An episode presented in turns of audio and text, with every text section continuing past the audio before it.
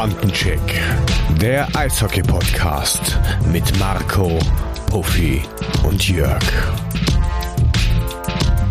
Servus, Gude und herzlich willkommen zu eurem Eishockey-Podcast Bandencheck Folge 21. Ja, letzte Woche waren wir arbeitsbedingt ein bisschen, äh, bisschen unterwegs und haben das nicht so richtig hinbekommen. Dafür diese Woche mit vollem Programm. Wir gucken über die DL, über die DL2, schauen ein bisschen über die NHL und gucken, was äh, sonst noch im Ether läuft. Und äh, das mache ich natürlich nicht alleine, sondern mit meinem Buddy. Servus, Mako. Hallöchen. Grüße an alle da draußen. Schön, dass wir uns wieder hören. Nach einer Woche äh, Schaffenspause sind wir wieder vereint. Ja, letzte Woche war es ein bisschen schwierig. Ne? Jeder hat so ein bisschen Arbeit gehabt, die ja zwischendrin auch mal sein muss. Und ähm, ja, aber jetzt kommen wir diese Woche gestärkt wieder zurück. Wie geht's dir, Marco? Erzähl mir ein bisschen. Wir haben uns ja lange nicht gehört. Ja, hervorragend. Äh, nö, alles gut soweit, ne? Ähm, man ist äh, weiterhin fleißig im Spielrhythmus drin. Es ist total verrückt. Wir haben äh, 19. März. Normalerweise würden wir schon längst über Playoffs reden und wir haben jetzt immer noch neun Spieltage vor der Brust. Und ähm, hm. aber irgendwie auch schon wieder nur noch neun Spieltage. Also in der DL2 sind teilweise schon 43 Spiele gespielt. Das ist unfassbar krass, wie schnell das jetzt alles geht. Ähm, heute ist Freitag. Äh, wir haben gestern gespielt. Wir spielen jetzt am Samstag. Wir spielen am Montag. Andere Mannschaften müssen dann am Mittwoch wieder ran. Also dieser Spielrhythmus, wir haben es schon oft gesagt, der ist einfach verrückt. Und aber so ist alles äh, tutti frutti und äh, ich freue mich wahnsinnig, äh, dass wir endlich wieder über Eishockey reden können. Ja, Gott sei Dank hat lange, lange gedauert. Jetzt äh, aber geht's los, Verzahnungsrunde. Äh, ich glaube ab morgen, sobald mir, sobald mir nicht alles täuscht, Samstag, geht's ja. los. Äh, äh, ja, ist ja morgen. ähm, ich bin gespannt. Also im Moment ist es so, dass Mannheim und die Eisbären natürlich äh, alles dominieren. Ähm, das ist schon leicht krass, was da gerade abgeht, oder? Also Mannheim ja. sowieso. Mannheim ist ja eh brutal stark. Mannheim haben wir eh alle da oben erwartet mit dem Kader und den finanziellen Möglichkeiten. Ich finde es stark, dass die Eisbären ähm, sich da oben auch wieder festgesetzt haben. Ähm, und, und ja, ich meine, guck mal, was die da äh, die letzten Spiele gemacht haben. Ne? Düsseldorf äh, 8-1 ähm, weggeschossen. Total. Und ähm, in den Top ja. 10 von, von Magenta Sport findest du unter anderem das Tor von Chris Foucault, als er mal ganz Düsseldorf hat stehen lassen. Und ich glaube, das war schon das siebte oder das achte Tor. Also die haben einfach den Fuß nicht vom Gas genommen. Und ähm, auf der anderen mhm. Seite Düsseldorf kriseln jetzt irgendwie gerade, aber auch da ist allgemein einfach wieder die Vorrunde ist rum, ne? Also Hauptrunde oder wie auch immer man dazu sagt. Und jetzt geht halt dieser Nord-Süd-Vergleich endlich los, auf den wir ja auch irgendwie alle ja. warten.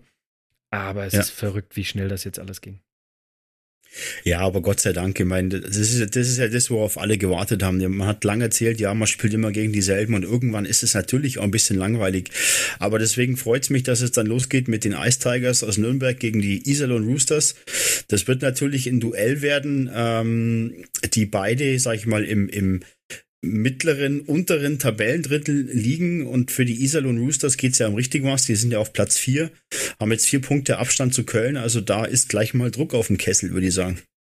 Ja, total. Iserlohn muss punkten, ne? Ähm, die müssen weiter dranbleiben, die sind nur ein Punkt hinter Wolfsburg ähm, und die müssen aber vor allem nach hinten gucken. Ne? Also ich glaube, Iserlohn ist so bodenständig genug nach ihren ganzen sportlichen äh, durchwachsenen Jahren, dass sie wissen, dass der Blick auf Platz 5 geht, den sie nicht verlieren wollen also Platz 4 nicht verlieren mhm. wollen, sondern der Blick auf Platz 5 geht, ja. also da den Abstand groß ja. halten. Ähm, die Frage ist, schafft Düsseldorf das in der Verzahnungsrunde, da jetzt nochmal ranzukommen? Und ähm, auf der anderen Seite Nürnberg, ja, die wissen realistischerweise selber, dass das jetzt die letzten zwölf Spiele der Saison sind. Ähm, und dann einfach äh, die Planung losgeht. Und da, der Dame direkt reingeworfen, hast du gehört, Stefan Usdorf, neuer Sportdirektor in Nürnberg.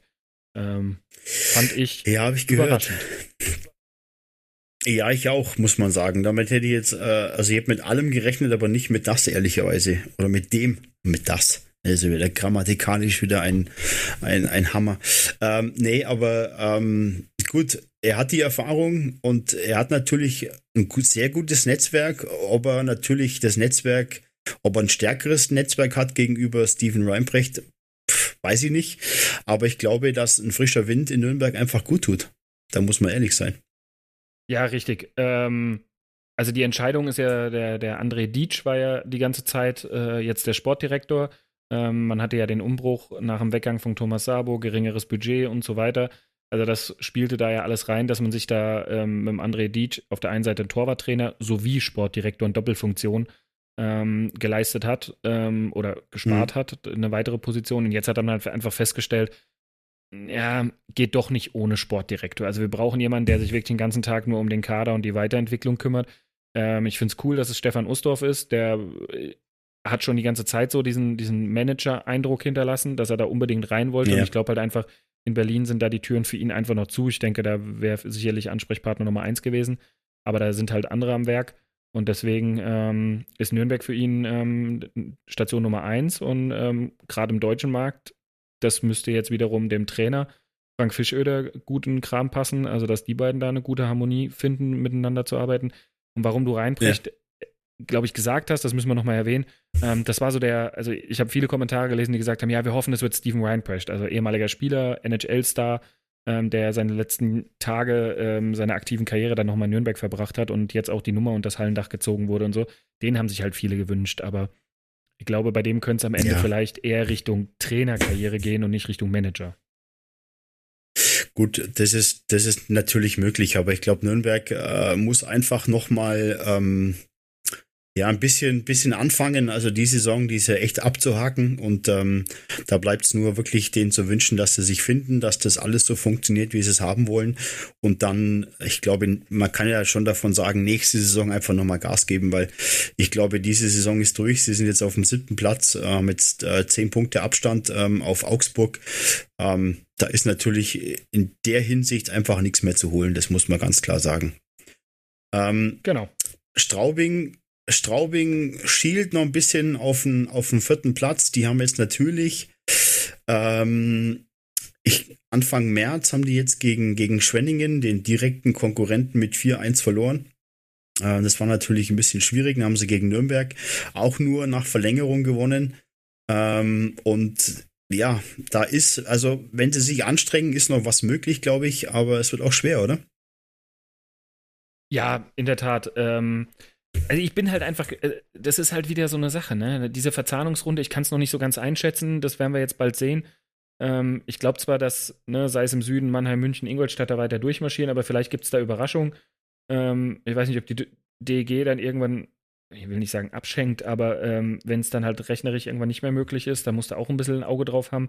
Dann spielen Mannschaften auch ähm, jetzt oft, guck dir den Spielplan an, zweimal hintereinander in zwei Tagen ähm, wo Mannheim hm. dann äh, in der Nordgruppe unterwegs ist und spielt, was weiß ich, an einem Abend in Bremerhaven, am anderen Abend in Köln.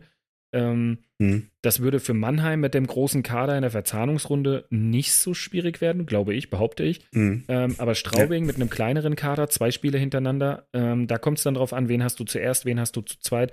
Ähm, die müssten jetzt natürlich direkt mal starten mit zwei Siegen, um Schwenning unter Druck zu setzen, sonst ist der, äh, sonst ist der Zug da abgefahren. Ja, absolut. Das, das ist richtig, ja. Aber es bleibt jetzt spannend. Ich bin echt gespannt auf die Verzahnungsrunde, wie sich die Mannschaften da präsentieren.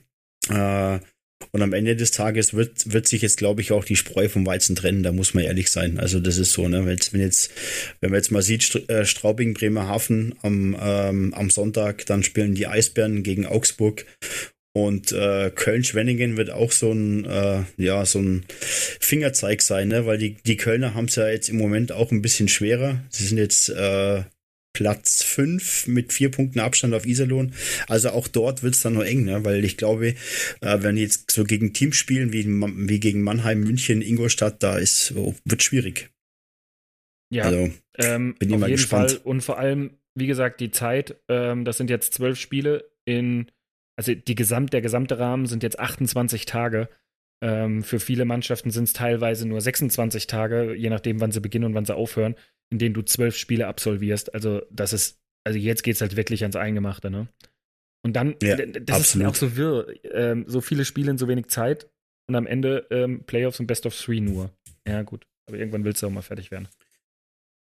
Ja, irgendwann musst du auch mal fertig werden, weil wenn du, du, du weißt ja jetzt nicht, wie, wie es mit dem Covid-Scheiß weitergeht, lass dich mal wirklich infizieren, du nimmst ein, zwei Spieler mit, äh, dann ist mal eine ganze Reihe weg und das kann dir das einfach in den Playoffs dann kosten, ne? Da muss man ehrlich sein. Und so viele Nachholspiele wird es einfach nicht geben. Deswegen glaube ich, jetzt äh, wird ein bisschen nee. auf die Tube gedrückt, um auch dahingehend ein bisschen was zu machen. Das muss man dann. Ja, ne? und hinten dran nicht zu vergessen, steht ja, schwebt über allem noch irgendwie eine WM, ne? Die in Lettland da durchgeführt werden soll. Ja, bin ich mal gespannt. Also das Thema werden wir mal extra aufgreifen, da werden wir uns mal darauf vorbereiten, weil ich finde es ein super spannendes Thema, ähm, zu solchen Zeiten eine WM durchzuführen.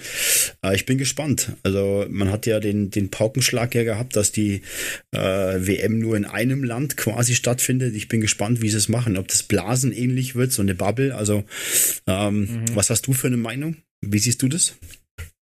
Ja, ich glaube, es ist alternativlos. Wenn du es ohne Zuschauer durchführst, was bei je nach den aktuellen Zahlen halt weiterhin so ist, dann musst du es auch in der Bubble durchführen. Ähm, analog zu dem, was, also die U18-WM findet ja in Texas statt, die U20-WM haben wir schon erlebt. Ähm, wir werden später in der Sendung noch hören, dass die Frauen-WM stattfindet, ähm, auch in Kanada, auch in einer Bubble. Also ich finde es alternativlos. Ähm, bedeutet aber auch, der Vorlauf, um eine Bubble einzuhalten oder zu erstellen, ähm, ist ja einfach so, dass die Jungs irgendwann dann zusammenkommen müssen, vermutlich am Bundesstützpunkt in Füssen, ähm, sich für eine Woche mhm. isolieren müssen, müssen dauerhaft getestet werden und erst wenn da alles negativ ist, ähm, dürfen die dann ähm, trainieren und weiter und dann musst du auch wieder eine Woche vor Spielbeginn irgendwie in, den, in, in dem Spielort ankommen, musst da auch wieder in der Bubble, musst wieder getestet werden. Wir haben das ja alles bei der U20-WM äh, mitbekommen.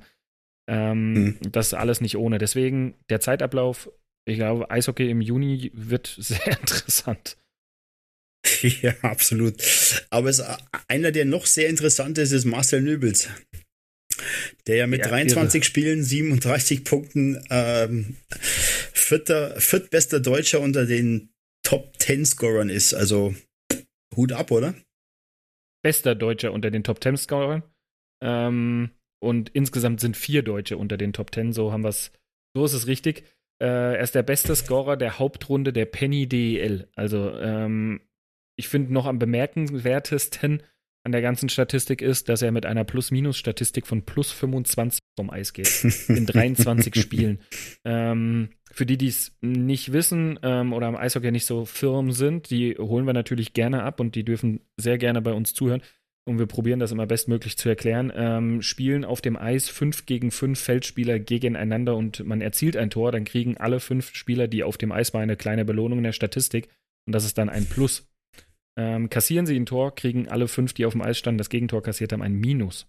Das heißt, Marcel stand schon mal bei viel mehr Toren auf dem Eis, als seine Reihe kassiert hat, was für seine Qualität als er ist ein Zwei-Wege-Stürmer, der auch gut defensiv arbeitet, zählt. Ähm, Beispielsweise im Powerplay gibt es sowas ja nicht. Also zumindest nicht, da gibt es kein Plus, wenn du ein Powerplay-Tor machst, sondern nur ein Minus, wenn du selber im Powerplay bist, aber ein Gegentreffer. Also wir können da in die Tiefe gehen, das könnte noch kompliziert werden, aber nur mal zu wissen, ähm, also plus 25, das ist ein ganz wichtiger Wert immer. Äh, guckt mal in die Statistik der früheren Jahre von Alexander Ovechkin in der NHL. Ähm, da stehen dicke Minuszahlen hinten dran, weil der kannte immer nur das Offensivdrittel. Das eigene Drittel hat er nur in der Pause gesehen, wenn er mal durchgefahren ist. Ja, und das ist ein Garant für den Erfolg, den sie jetzt haben. Ne? Ich meine, ähm, die Reihe um Marcel Nöbels, die macht schon Alarm. Und da muss man wirklich sagen, das ist ein Garant, natürlich auch mit äh, Niederberger im Tor. Ähm, die da jetzt im Moment zu Recht da oben stehen. Das muss man einfach so sagen, wie es ist. Und äh, das macht Spaß, den Eisbären gerade zuzugucken. Und wenn du jetzt mal siehst, die haben jetzt schon sechs Punkte Vorsprung, ähm, sind jetzt von der Punktzahl her ähnlich wie München oder Mannheim. Gut, Mannheim hat 58 Punkte, aber ähm, die Eisbären sind schon brutal stark und speziell Marcel Nöbels ist jemand, der halt extrem stark arbeitet. Und du merkst einfach, also mir ist es aufgefallen, bei solchen Spielen, äh, bei den Top-Teams, arbeiten die Reihen permanent richtig stark zurück und blocken die Schüsse. Ähm, und das ist, glaube ich, mit extrem wichtig bei solchen Spielen und das siehst du einfach bei Mannheim. Ähm, du siehst es bei Wolfsburg, du siehst es äh, bei München, du siehst es eben auch bei Berlin, dass die einfach ganz, ganz stark zurückarbeiten und das ist mit ein Garant natürlich dafür. Ja, ähm, natürlich die Reihe Nöbels und Föderl unter anderem, da war auch immer wieder Lukas, also die haben alle herausragende Statistiken. Das ist eine geschlossene Mannschaftsleistung und ähm, ich glaube, da sind, ich hat er vorhin nochmal nachgeguckt, da sind alle Stürmer sind irgendwie zweistellig in den Punkteanzahl, was natürlich klar ist für ein Top-Team. Ähm, die punkten dann quer durch die Bank natürlich auch gut. Ähm, ich finde bemerkenswert aber auch, ähm, dass sie verdammt wenige Strafzeiten erhalten. Ja? Also Marcel Nöbels hat selber nur acht Minuten auf der Strafbank gesessen ähm, und Lukas Reichel sogar nur zwei Minuten. Also äh, und natürlich, wenn du nicht auf der Strafbank hockst, hast du auch mehr Zeit, um Punkte zu machen. Ähm, aber ähm, ja, ich finde das einfach, ähm, dass das passt zum Spielstil. Ne? Die Eisbären sind ein aktives Team auf dem Eis, die haben den Puck gerne, viel Puckbesitz und laufen vorweg, äh, geben den Ton vor, geben das Tempo vor. Und dann ist es oft so, wenn du als Gegner gegen dich spielst, dann bist du manchmal vielleicht auch aufgrund der Möglichkeit einen Schritt langsamer und dann musst du eine Strafe ziehen, ähm, weil du irgendwie jemanden hakst oder Bein stellst oder was auch immer. Das passiert, das ist Eishockey. Und ähm, die Eisbären sind halt ein Team, was vorne weggeht. Ja, die haben viel, viel Puckbesitz und ähm, da äh, macht sich dann das sowas bemerkbar, dass die dann halt auch häufig im Powerplay spielen. Und ähm, ja, also Eisbären, Hut ab, eine brutal geschlossene Mannschaftsleistung quer durch die Bank. Ja, absolut. Und äh, wenn man wenn man dann auch über die Torhüter spricht, äh, dann muss man aber auch im Gegenzug äh, zu Niederberger das den ähm, den Strahlmeier dazu rechnen, Enders und Brückmann äh, bei Mannheim. Also die sind auch brutal stark. Also das, das äh, ist, glaube ich, dieses Jahr auch ein Garant für die Playoffs. Wenn du wirklich äh, drei gute Reihen hast, vier gute Reihen hast und du hast zwei brutal starke Torhüter, bringt dich das, glaube ich, jetzt bei, bei drei Spielen ähm, extrem weit. Also ich glaube, da ist die Chance einfach noch höher, als wenn du jetzt ohne, ohne äh, sie schlecht machen zu wollen, äh, Justin Poggi oder den Weizmann im Tor hast. Ich glaube, das gibt nochmal eine ganz andere Qualität und Ruhe für die Mannschaft. Ja, total. Guck doch mal in jeden, gefühlt in jeder Top 10 äh, Highlight-Videos dieser Saison, jede Woche, ähm, tauchen entweder Niederberger, Strahlmeier, Endras, Brückmann auf. Ähm, neben, neben natürlich noch ähm, anderen Torhütern, Garteig und so weiter. Ähm, nur die vier Deutschen, ne? Und die sind alle unter 2,1 im Gegentorschnitt. Ja, sie spielen für Top-Teams. Ja, sie kriegen deswegen vermutlich tendenziell auch weniger Schüsse aufs Tor. Ähm, und, aber trotzdem musst du da sein, du musst präsent sein. Und ich glaube, ähm, und da finde ich einfach, Dustin Strahlmeier hat endgültig unter Beweis gestellt, dass er zu einem der besten deutschen Torhüter gehört. Ne? In Schwenning war das immer so, da war ja der ja. Turm in der Schlacht. Da war er mehr oder weniger ohne Konkurrenz. ähm, da hat er alles gespielt und hat in einem nicht so optimal performten Team gewesen, indem er viele Schüsse kassiert hat und dann weißt du selber, dann kannst du als Torhüter auch zwei, dreimal mehr glänzen, als wenn du nur 18 bis 20 Schüsse im Spiel aufs Tor kriegst. Ähm, dann musst du mental aber wiederum fit sein, ähm, nämlich immer ständig im Spiel zu bleiben im Kopf und dich nicht ja. irgendwie ablenken zu lassen und die, die, die, die Anspannung zu verlieren. Ja? Aber jetzt spielt das dann halt in, in Wolfsburg, in einem defensiv geprägten Team, ähm, die erstmal gucken wollen, dass sie wenig Schüsse zulassen und wenig Gegentore kriegen. Und dann haben sie mit Strahlmeier natürlich einen herausragenden Torhüter. Also ich finde die absolut bemerkenswert, äh, was die vier, die wir jetzt mal so genannt haben, ähm, da hinzaubern. Ja, und ähm, äh, ich bin wirklich gespannt, wie es weitergeht. Ich freue mich drauf. Äh, ich werde die nächsten Spiele anschauen. Ich bin zwar beruflich jetzt im Moment viel unterwegs, was keinen draußen interessieren wird, aber trotzdem äh, versuche ich mir Doch, die Spiele. Wir haben alle ein bisschen Mitleid mit dir. Wir haben alle ein bisschen Mitleid. Ja, ja, das ist halt so. In der Branche muss man halt auch Samstag, Sonntag arbeiten und dann muss man einfach mal raus. Aber so ist das nun mal, ne? Ähm, aber ich freue mich drauf und ähm, ich glaube, wir haben einfach dann auch noch ein bisschen mehr zu erzählen, wenn wirklich die Verzahnungsrunde losgeht und man sieht wirklich, was am Ende des Tages dann eben dabei rauskommt. Aber wir haben ja noch was anderes zu besprechen, ne? Ja, hau Glaube ich. DEL 2 ja, Marco, lass uns ein bisschen mal über die DL2 reden. Ähm, da geht's ja auch Schlag auf Schlag. Also ehrlicherweise, ich habe jetzt die DL2 acht Tage mal nicht verfolgt und dann ist, ist gleich alles anders als vorher. Also da sind ja die Spieltage noch enger. Ähm, das ist ja brutal. Also da sollte man einfach mal drüber reden. Und ähm, wenn man auf die Tabelle schaut, ähm, Kassel in weiter Ferne mit 92 Punkten, Augsburg mit 80, äh, die Tölzer Löwen mit Freiburg, 77 Freiburg, Punkten. Freiburg. Äh, Entsch Entschuldigung, was habe ich gesagt? Augsburg. Ja, es ist das Burg. Ja, ist egal. Augsburg. Der EHC Augsburg. Sendungstitel incoming. der EHC Freiburg-Augsburg auf Platz 2, die Tölzer Löwen Platz 3. Ähm, mittlerweile haben sich die Frankfurter Löwen auch ein bisschen nach oben geschoben, Platz 4. Und die Bietigheim Steelers, Marco, sind leider ein bisschen abgerutscht. Ähm, aber da können wir ja mal ein bisschen ins Detail gehen. Ähm, ja, letztes Spiel gegen Bad Tölz äh, am 14. März, glaube ich, war das, ne? What the fuck war los, mein Freund? Ach, die Tölzer sind einfach unglaublich effektiv. Muss man einfach mal absolut anerkennen. Tölz, wir haben es auch hier oft schon gesagt, die spielen mit einem sehr kleinen Kader, jedes jede Wochenende nur 12, 13 Spieler oder jeden, jeden Spieltag nur 12, 13 Spieler auf dem Eis, die aber alle in einem Qualitätslevel sind, ähm, dass sie das so spielen können. Und glaub mir, nach so einem Spiel, Bietigheim hat dann zu Hause 0-5 verloren. Ich glaube, vier der Tore von Tölz waren im Powerplay. Ähm, da haben die halt einfach herausragende Spieler. Ähm, aber trotzdem, ne, du, du, betreibst ja einen gewissen Aufwand. Macht jede Mannschaft so. Die Jungs ja. gucken, dass sie fit sind. Du achtest im Fitnessraum darauf, dass die ihre Übungen machen. Du guckst, dass die genug schlafen. Du guckst, dass die sich gut ernähren und so weiter. So, und dann kommt Tils mit zwölf Mann und spielt dich an die Wand. dann fängst, ernsthaft, dann fängst du wirklich an, mal so, so, so, so einfach mal zu hinterfragen, ist der Aufwand gerechtfertigt? Weil, ja, keine Ahnung, ich weiß nicht. Ich, es hat noch kein Team so ein wirkliches Rezept gefunden, um dauerhaft gegen Tölz aktiv zu bleiben. Ähm, jetzt haben sie gestern Abend mal, hatten sie auch ihre längste Auswärtsfahrt hoch nach Weißwasser. Ähm, haben sie mal nach, nach Overtime verloren, aber haben wieder einen Punkt mitgenommen. Also die sind absolut verrückt, wirklich. Ähm, muss, muss man Anerkennung zollen. Ähm, bin gespannt, wie weit das mit denen noch geht. Sie haben mit Kevin Godet natürlich auch einen Trainer, wo man weiß, der kann Playoffs. Der hat in Bietigheim ja. mehr als genug Titel damit geholt. Ähm, mhm. Bei denen hängt aber alles an Maxi Franz Reb, toi toi toi, dass der gesund bleibt, ähm, weil der hat bis auf 20 Minuten jede Sekunde bei denen gespielt. Ähm, ein Drittel durfte er vor kurzem mal äh, pausieren, ansonsten hat er immer gespielt. Und ähm, ja, also wie die das weitermachen wollen, ist vollkommen irre. Aber du siehst, ähm, von Platz 2 auf Platz 5 jetzt mal zu uns äh, sind sechs Punkte. Also ähm, zwei Spiele und dann kann die ganze Nummer da oben schon wieder ganz anders aussehen. Ähm, vor allem, weil ich finde, wir, wir haben es gestern gerade davon gehabt, es gibt dieses Jahr keinen Heimvorteil in den Playoffs. Du hast keine Zuschauer, oder? Siehst du das anders?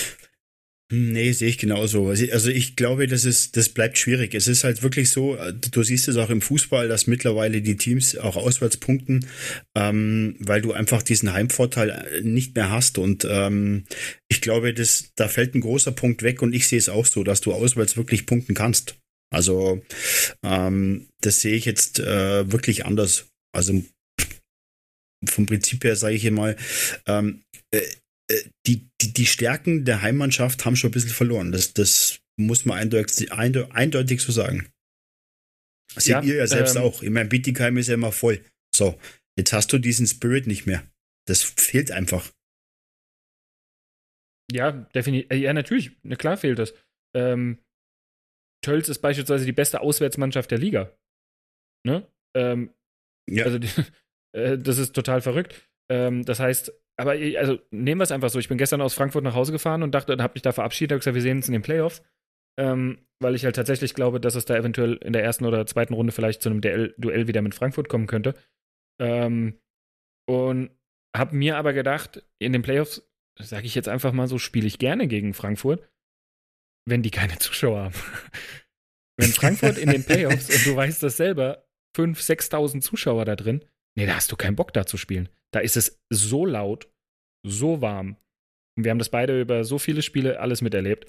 Ähm, als Auswärtsmannschaft ist es so schwer, in Frankfurt zu spielen. Ähm, genauso wie mhm. es super schwer ist, in Bayreuth zu spielen. Aber gut, die werden vermutlich in den Playoffs nicht mitspielen. Ähm, aber äh, also ich bin heilfroh, wenn wir in Frankfurt ohne Zuschauer spielen, weil das ist ein Punkt, der, der es leichter macht, in Frankfurt zu spielen. Ja, ist richtig, weil gerade Frankfurt eigentlich auch immer voll ist, ne? Gerade bei solchen Spielen. Und das, das äh, fällt einfach alles weg. Deswegen glaube ich schon, wie du sagst, dass der Heimvorteil einfach weg ist und du hast es einfacher zu gewinnen. Ähm, jetzt ist ja bei euch, ihr habt jetzt die letzten drei Spiele verloren. Mhm. Ähm, kleine Niederlagenserie. Wie sieht der Plan bei euch aus? Ähm, wie sieht das Restprogramm aus? Das Restprogramm ist nicht ganz so einfach. Ja, also wir haben jetzt die letzten fünf Spiele ähm, haben wir jetzt gegen die Top 4 Mannschaften gespielt, die in der Tabelle alle vor uns spielen. Also die haben wir jetzt da erstmal weg. Ähm, das ist ganz gut. Wir haben jetzt am ähm, Morgen kommen die Lausitzer Füchse zu uns. Ähm, das ist ein ganz wichtiges Spiel für uns, dass wir da einfach wieder zurück auf die Strecke kommen und back on track und mal wieder punkten. Ähm, um mit einem ja. guten Gefühl am Montag zu einem ganz wichtigen, noch wichtigeren Spiel. Man sagt immer so schön Sechs-Punkte-Spiele. Ich weiß, die gibt es nicht, aber doch Sechs-Punkte-Spiel. Äh, da spielen wir nämlich in ja. Kaufbeuren. Ähm, mhm. Und äh, die sind in der Tabelle mit fünf Punkten hinter uns, punktgleich. Das heißt, da können wir den sechsten Platz einfach ähm, hinter uns weghalten. Und deswegen ist das mhm. einfach ein ganz entscheidendes Spiel. Ähm, ja, wie sieht der Plan aus? Ich finde, wenn du durch die Liga guckst, wir haben gestern auch mit 15 Feldspielern wieder gespielt. Wir haben aktuell leider auch ähm, den einen oder anderen Ausfall wieder zu verkraften. Ähm, teilweise auch ja. noch ähm, bis zum Playoff-Beginn. Kassel ebenfalls gerade zwei oder drei Verletzte gemeldet, die erst frühestens zum Playoffs wieder zurückkommen. Frankfurt ganz schwer getroffen. Adam Mitchell, ähm, Kapitän, absolute Leitfigur. Äh, Saisonende, mhm. Ähm, Schulter-OP. Es ist meiner Meinung nach ein, ein, ein eine Folge des Spielplans. Ähm, keine Zeit zur Regeneration, keine Zeit zur Pause. Mitchell ist natürlich ein Spieler, der, wenn ich mich alles täuscht, über 40 ist, ähm, der natürlich in einem Alter ist, ähm, wo der Körper eigentlich länger braucht zur Erholung. Ähm, und, und ja. da hat sie ihn jetzt leider erwischt. Das ist äh, eine Katastrophe für Frankfurt. Und ich bin gespannt, wie die da durch die Zeit durchkommen. Kaufbeuren, guck mal, für mich überraschend, dass die tatsächlich ein, ein Lob äh, für die nachverpflichteten Torhüter, Ihr Nummer 1 Torwart fällt jetzt auch schon seit fast drei Monaten aus, der Stefan Feis, und sie spielen mit äh, eigentlich Oberliga-Torhüter aus Füssen ähm, und haben sich auf Platz 6 hochgeschrieben. Ja, und stehen aber im Tabellenplatz, genau, stehen sie echt gut da, muss man sagen. Ne? Ich meine, sie haben jetzt auch, sie haben jetzt verloren in Grimmitschau, beim letzten Spiel, glaube ich. Äh, aber das war das erste Mal. Das Spiel ja. davor, ja, und das Spiel davor ähm, haben sie knapp gegen Landshut gewonnen in Landshut 4 zu 3. Also da siehst du schon, dass die wirklich Kampfgeist haben und die Torhüter sind jetzt nicht so schlecht. Das muss man eindeutig so sagen, wie es ist. Ja, richtig. Ähm, trotz der Ausfälle der Nummer 1 und Nummer 2, ähm, Feis und Dalgic, haben sie es halt geschafft, mit Meyer und Hötzinger die zwei Füssener Goalies zu bekommen und ähm, mhm. mit denen sich da jetzt reinzuarbeiten. Die standen ja eine ganze Zeit lang hinten auf 11, 12 rum, hatten ja auch äh, Covid-Pausen ja. und so weiter äh, und haben sich da in ihren Nachholspielen Stück für Stück hochgearbeitet. Deswegen ähm, absolut Chapeau, Kompliment nach Kaufbeuren. Ähm, das ist eine geschlossene Mannschaftsleistung, sich da wieder hinzukämpfen. Deswegen, das wird unangenehm dort. Und Kaufbeuren ist beispielsweise auch so ein Ort, an dem ich in Playoffs echt nicht gerne spielen würde, weil dort ist es immer so wahnsinnig laut. Ebenfalls, die Fans sind ganz nah dran. Ähm, die haben jetzt das Derby gewonnen in Landshut ähm, und wurden nachts, ähm, haben die Fans Corona-konform mit sehr viel Abstand, denen mit Bengalos und Pyro einen wahnsinnigen Empfang beschert, ähm, als, als äh, ja, Anerkennung für den Derby-Sieg. Ähm, war auch eine schöne Sache, ähm, sicherlich so ein paar Fans da mal wieder zu sehen, den harten Kern. Ähm, das zeigt aber die Leidenschaft, die in Kaufbeuren ist. Ja. Und nach hinten raus wird es meiner Meinung nach aber auch eng. Guck mal auf die Tabelle, ne? Platz 7, 8 und dann nach hinten sind 8, ja. 9 Punkte. Aber Bad Nauheim hat noch Nachholspiele, zwei Stück wenn die die gewinnen können, warum auch immer Nauheim eine, eine ganz verrückte Saison spielt. Also da ist ja auch hinten kann ja, eigentlich das, jeder noch ja, irgendwie auch das letzte in die Spiel, rutschen. 8-7 gegen Dresden, zu Hause gegen Dresden, 8 zu 7. Ey, das ist ja unfassbar. Also Bad Nauheim ist dieses Jahr echt eine Wundertüte und ich hätte nicht damit gerechnet, dass die so weit unten stehen, ehrlicherweise. Weil das Team an sich nominell auf dem Zettel eigentlich sehr, sehr stark ist. Ich meine, sie haben jetzt in Bayreuth 15-2 gewonnen beim vorletzten Spiel. Ähm, aber es ist schon ungewöhnlich, Bad Nauheim da so ein bisschen da unten zu sehen, oder? Ja, ist es. Ähm, auch wieder die letzten Tage mit jemandem drüber gesprochen, der halt für sich, also eine sehr neutrale Meinung ist, äh, weil, er, weil er Schiedsrichter in der Liga ist und da jetzt keinem Team verbunden ist, mhm. der einfach sagt, er hat das Gefühl, wenn er an der Linie steht oder pfeift ähm, und Bad Nauheim spielt, mh, mm, dass er eine mannschaftliche Geschlossenheit vermisst. Es kann natürlich mhm. ähm, ein guter Eindruck sein, ähm, Trainerwechsel auch hinter sich, ne? neuer Trainer, das Konzept hat nicht so funktioniert. Ähm, ja, sie sind auch eins der älteren Teams in der Liga. Also ihre Stammspieler, die sie haben, sind etwas älter. Sie haben dagegen wiederum sehr viele junge Spieler aus Köln aus der Kooperation mit den Kölner Hain. Hm, da fehlt so ein mhm. bisschen die Mitte. Haben eigentlich mit Felix ja. Bicken herausragenden Torhüter, der eigentlich jedes Spiel ja. alles dafür tut, dass sie Punkte holen können. Aber es ist, vielleicht ist es tatsächlich die, die mannschaftliche Geschlossenheit, die ein bisschen fehlt für die großen Siege. Ja, absolut. Aber ähm, wie gesagt, das ist eine Ausnahmesaison dieses Jahr. Das muss man einfach so sagen, wie es ist. Und wie du sagst, du hast null Zeit zu regenerieren. Das ist schon krass. Also am Ende des Tages geht es wirklich darum, jeden zweiten Tag Vollgas zu geben. Und du kannst dich auch nicht ausruhen. Du hast keinen Trainingsrhythmus mehr. Du hast eigentlich nichts mehr. Ne? Und ähm, in einem Podcast hat Philipp Gruber das ja auch mal beschrieben, wo er auch sagte, er, du fliegst vom einem zum nächsten Spiel.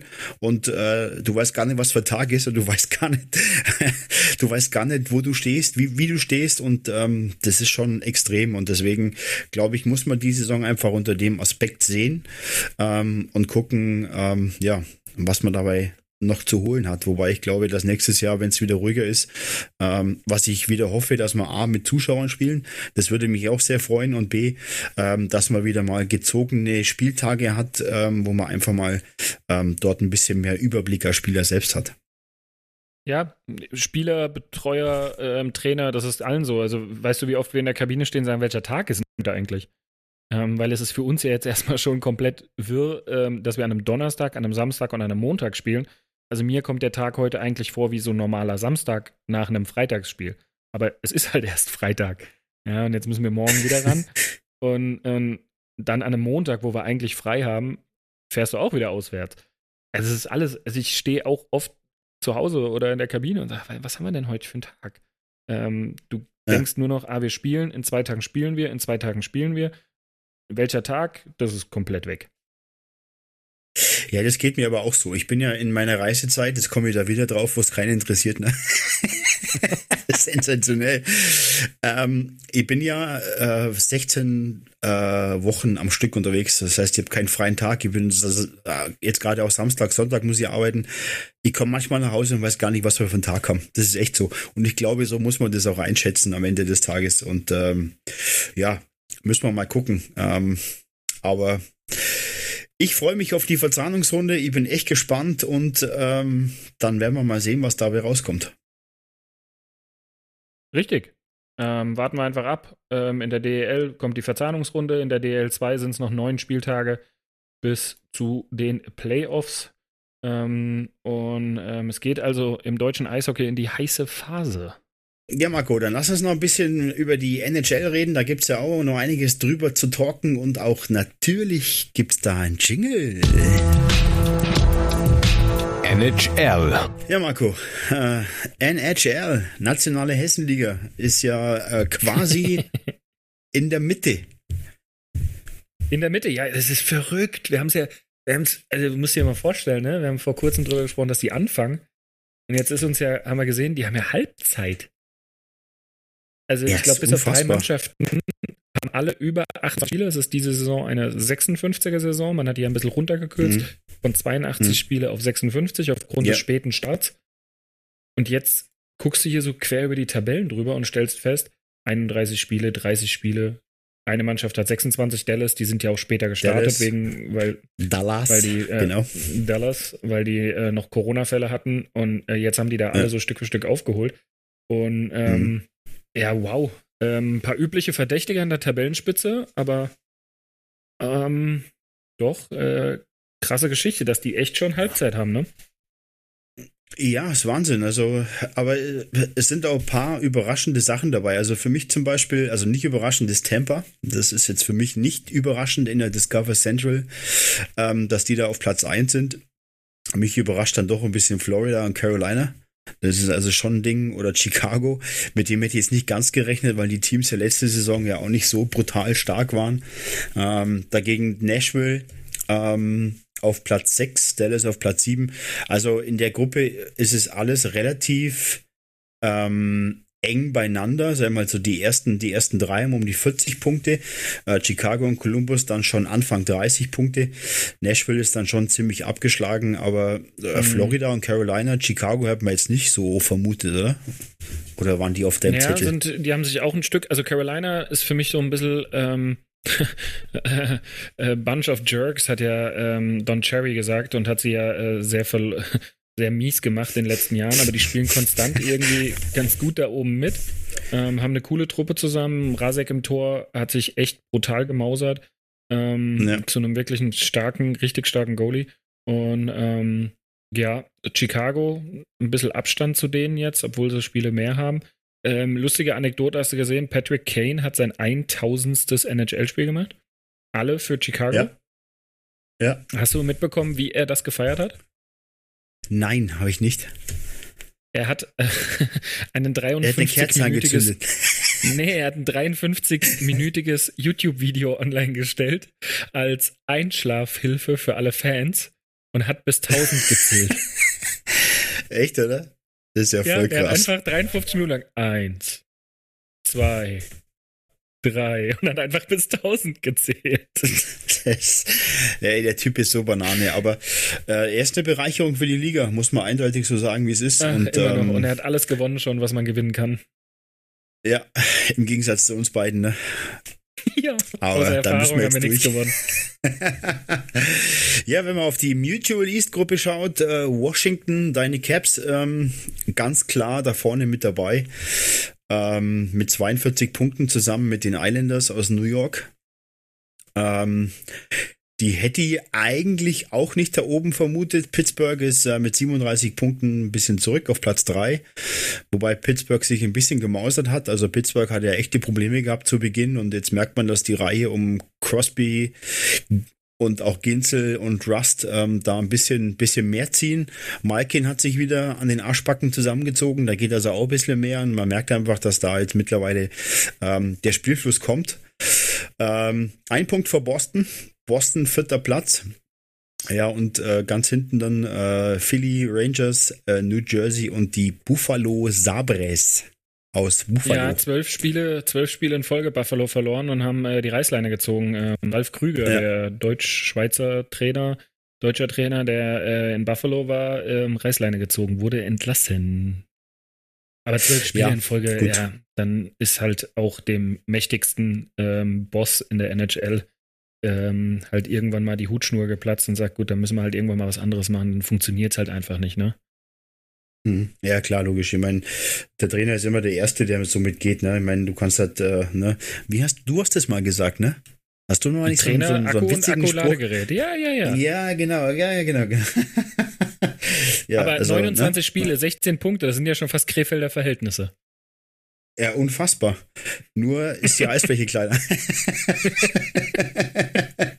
ja. Sehr geil. Ja, ähm, Honda West, ähm, nicht überraschend, die Las Vegas Golden Knights mit einem unfassbaren Lauf. Also ja. ähm, da ist die Reihe um Mark Stone, Pacioretty, ähm, äh, William Carlson, Flurry im Tor. Das läuft einfach. Also ja, die haben auch die Mannschaft danach, Colorado, ähm, beide, also Top 1 und 2 äh, in der Honda West, Vegas und Colorado, getragen von herausragenden Torhüterleistungen, Grubauer und Flurry. Ähm, das ist schon ähm, aller Ehren wert, was die da wieder hinzaubern. Ja, absolut. Und vor allem Philipp Grubauer. Also der ist natürlich eine Macht da hinten bei Colorado im Tor. Das muss man wirklich sagen. Der hält da einiges ab. Ähm, und äh, natürlich äh, die Reihe um Nathan McKinnon, also wie der mit der Scheibe umgeht, was der für eine Übersicht hat und eine Ruhe am Puck, das ist auch überragend, muss man sagen. Also das ist schon Wahnsinn. Absolut. Äh, St. Ja, Louis, ja, noch ein kurzer Satz, kurzer Satz zu St. Louis. Äh, Jordan Binnington im Tor, sechs mal sechs hat er verlängert. Sechs Jahre, A, sechs Millionen. Finde ich für, oh. also er muss noch beweisen, also ich meine, er hat einen Stanley Cup gewonnen, er muss nicht beweisen, dass er ein guter ja, Torhüter ist. Er hat einen Stanley Cup gewonnen. Aber ähm, er muss das halt jetzt noch konstant über Jahre zeigen. Aber ich finde, in der heutigen Zeit mit den Gehältern, die gezahlt werden, ähm, sind das mal richtig gute Zahlen für St. Louis, um, gibt ja ein Gesamtgehaltsvolumen, um ihn da gut unterzubringen und ihm trotzdem noch ein gutes Team zur Seite zu stellen. Also finde ich, finde ich ja. bemerkenswert. Ja, absolut. Und ähm, ich meine, er hat einen Stanley Cup gewonnen, danach haben sie ihn ja gleich verpflichtet. Äh, danach hat er eine kleine Talsohle gehabt, aber er hat sich wieder nach oben gezogen. Äh, und von dem her ist das gar nicht so verkehrt. Los Angeles, Platz 5, äh, die Truppe um äh, den Co-Trainer Marco Sturm, der ja ähm, den Sturm unter sich hat. Das ist ja auch ein Wortspiel hier. Marco Sturm ist für den Sturm zuständig, der ja den Sturm trainiert bei Los Angeles. Fünfter Platz, sind besser wie letzte Saison. Ähm, ich glaube, da, da, haben die Neuverpflichtungen auch einiges dazu beigetragen und natürlich äh, im Tor ähm, Stevenson, glaube ich, heißt er. Richtig? Genau, der hat jetzt gerade so ein bisschen übernommen von Jonathan Quick, die alte Legende, ähm, inventargehörend. Ähm, ja. Aber da hast du vollkommen recht. Äh, äh, vollkommen recht, der ähm, hat er jetzt in den letzten Wochen so ein bisschen die äh, Kohlen aus dem Feuer geholt. Und auch da will man sich ein bisschen verjüngen. Ähm, ja. ja ähm, glaube ich, aber auch verletzt. Ist jetzt wieder als Backup beim letzten Spiel dabei gewesen, aber noch nicht fit genug. Mhm. Und ja. ähm, Peterson, ja, ähm, auch ganz gute Zahlen, ne? Also 92% Peterson, Fangquote. Danke, was habe ich gesagt? nee, ich glaube, du hast Peterson gesagt. Äh, ja, kann sein. 2,5 Gegentorschnitt bei 92%. Ähm, das ist schon, schon nicht schlecht. Ich meine, klar, wir gucken mal an die Tabelle der oder die, die besten äh, Gegentorschnitte der Liga, ne? Grubauer 1,82, Fleury ja, 1,87. Mrazek, ich muss jetzt gerade mal nachgucken, in wie vielen Spielen. Das ist ja abartig. Peter Mrazek 0,99. Wow, Wasilewski 1,9. Ähm, also das sind natürlich wieder die üblichen Verdächtigen, ähm, muss man dazu sagen. Ähm, Mrazek aber in vier Spielen, ja. Vier Spiele, zwei Shutouts. Also der hat noch nicht so viel gespielt. Ähm, Verletzungsgründe sicherlich. Und äh, sein Kollege Alex Nedeljkovic ähm, aber auch 2,16. Also das sind schon wirklich, wirklich starke Statistiken. Aber ich habe es dir vorhin ja. gesagt, guck mal bitte an die Scorerliste. Das ist ja, also wir spielen eine kurze Saison, ne? Und Conor McDavid zielt mal trotzdem darauf ab, über 100 Punkte zu machen. Weil zur Halbzeit, und die sind, Edmonton ist ein bisschen drüber, die sind bei 30 oder 31 Spielen, hat er 58 ja. Punkte. Ja, das ist schon, das ist schon outstanding, ganz ehrlich. Und äh, ich, ich glaube, zehn Punkte vor Dreiseitel hast du gesagt, ne? Dreiseitel, äh, glaube ja, ich, 49. Dreiseitel an 49 und dann Kane, ja. wo wir vorhin von ihm gesprochen haben, ähm, spielt auch eine ja. brutal starke Saison. Äh, drittbester Scorer mit 42 Punkten, also wieder sieben Punkte Abstand auf Dreiseitel.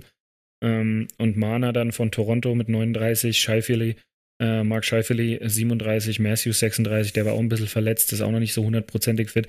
Und äh, der Top-Rookie der gesamten Liga, das ist ein ganz, ganz wilder Typ. Guck dir den mal an, seine Highlights. Kirill Kaprizov im Minnesota Wild. Also, ja, habe ich gesehen. Der Junge, wow, Wahnsinn, was ein Eishockey der spielt und was der Schlittschuh laufen kann. Also, wow, wirklich ähm, absolut herausragend und äh, eine mit der Entdeckung der Saison, natürlich neben Tim Stützele mit 18 Punkten.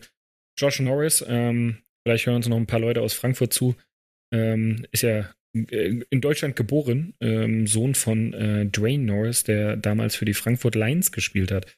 Und ja. ähm, in Frankfurt, also so ein bisschen aufgewachsen, bevor die dann, glaube ich, zu Schulzeiten wieder rübergegangen sind, dass die Kids in Amerika eingeschult werden können. Und äh, der spielt seine jetzt erste volle NHL-Saison, drittbester Rookie der gesamten Liga. Also ähm, ja, ist Wahnsinn. Ja, was die Jungs da, ne, also wie unbekümmert die da reingehen. Also ich meine, das ist die NHL, ja, das ist jetzt nicht, ähm, du schnupperst mal irgendwo rein, sondern das ist die NHL und ähm, das ist schon richtig stark. Ja, ähm, ich muss sagen, ich finde es halt äh, überragend, mit was für einer Ruhe und mit was für einer Selbstverständlichkeit die spielen. Ich habe das im letzten Podcast schon mal gesagt. Ich finde es abartig und mit 19 ähm, waren wir früher noch lange nicht so weit. Also da das war ja anders Zeitalter, aber mit einer Selbstverständlichkeit, als ob die immer schon NHL gespielt haben, das finde ich schon echt bewundernswert, muss ich sagen. Und ähm, das haut mich immer wieder um. Und wenn man, wenn man sieht, was bei den deutschen Spielern einfach nachkommt mit äh, Lukas Reichel und Konsorten, wird's mal nicht bange. Also ich glaube, da kommt von den Deutschen noch einiges nach und äh, am Ende des Tages ähm, können wir uns darauf freuen. Ähm, ich habe gerade gesehen, Marc Scheifeli könnte eigentlich bei Bietigheim ein super Spieler sein, weil der Baden-Württemberger an sich, äh, Marc Scheifele, spricht den ja so super aus. Also das würde ja eigentlich zu euch passen. ja, ja. Also der, der ist dir genug Respekt. Marc Scheifele. ja, ich habe das mit dem Dialekt noch nicht so drauf, aber du hast vollkommen recht, das wäre sehr lustig. Ähm, und, und er spielt echt ja. in Winnipeg eine richtig starke Saison und damit sind wir auch schon beim Norden der Tabelle, ne? Ähm, Toronto, Edmonton, Winnipeg, das sind nämlich die Top 3 und ähm, die da alle oben mitspielen. Und Montreal mausert sich da auch immer wieder, aber das ist schon absolut herausragend. Ich finde bewundernswert, äh, Winnipeg hat ja während der Saison jetzt äh, Patrick Liney weggetradet.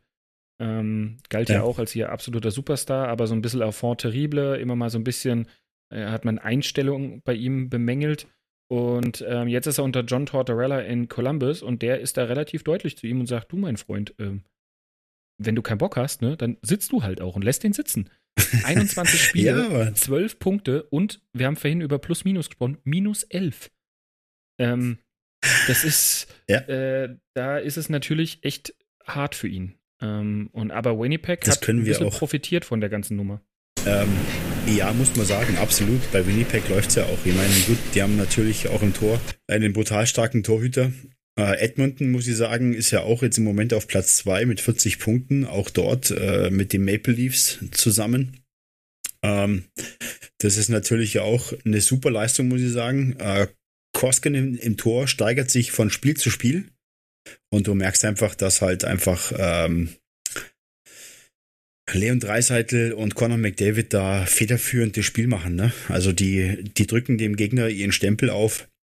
Und genau. umgekehrterweise ist es bei Ottawa der Fall.